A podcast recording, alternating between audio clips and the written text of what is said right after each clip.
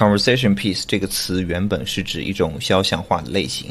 这种肖像画一般描述的是人们聚集在一起社交聊天的场景。最典型的作品之一就是莫奈的油画《草地上的午餐》，而设计师菲利普·斯塔克曾经用这个词来描述他为阿莱西所设计的那款非常有名的外星人榨汁机。此时的 conversation piece 则指具有某种特质的物品，人们会被这种特质所吸引，自然地围绕它展开一段谈话。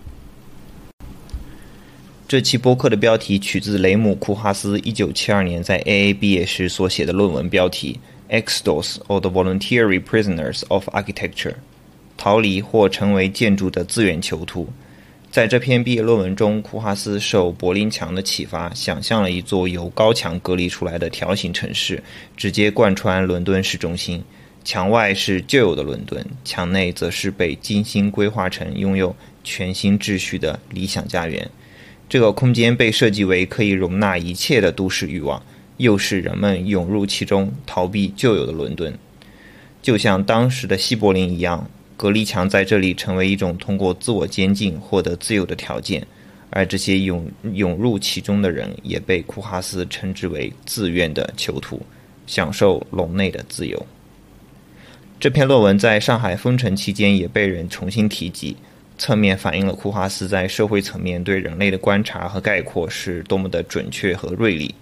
而自愿囚徒的隐喻可以适用于很多事情，比如灵动岛。在灵动岛这个莫须有的边界内，仅仅是传感器和围绕其周边的一些被关掉的像素点。当功能被投放其中后，这块区域得以激活，于是屏幕被划分成了两个部分：一部分保持原来的性质，而隔离出来的部分变成了一块从未有过的欣欣向荣的飞地。区域的有意划分不可避免地对功能产生了规则化和囚禁，这在不创造任何新东西的情况下，轻易地引起了狂热的追捧。参与者，其中包括设计者和使用者，迅速被其所吸引。他们立刻关注起了这个岛的当下和未来。他们提出改良、加建和策略，迫不及待地充充当这里的志愿警察。筛选着什么功能是可以被允许放置在这里的，什么功能是不行的。华丽的动画进一步构建了分区的合理性。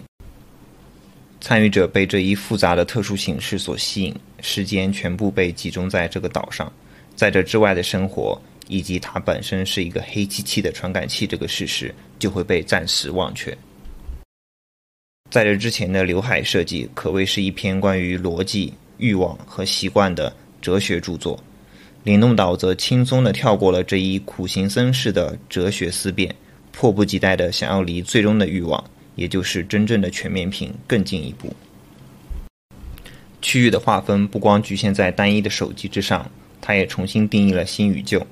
人们拿着手里的过去，看着橱窗里的未来，消费是欲望的孵化器。相比于刘海那残酷的现实。灵动岛的效果成功与否，在于消费者是否愿意加入这一幻想的建构，成为欲望的自愿囚徒。库哈斯在他的论文结语中写道：“在危机之下，人类个体的欲望会汇聚成癫狂的、无意识的共同努力，创造出一种集体幻想。在匮乏的现实面前，这样的幻影似乎是人们唯一的慰藉和对现实的替代。无论产品的设计者是否清醒。”每一年都有欲望要去满足，而技术的进步却如此缓慢，这二者之间的矛盾无法解决。于是，每一代 iPhone 的关系从之前的逐级进化变成了不同样式的并排展示，它们环绕在最终欲望的周围，轮番地进行隔靴搔痒。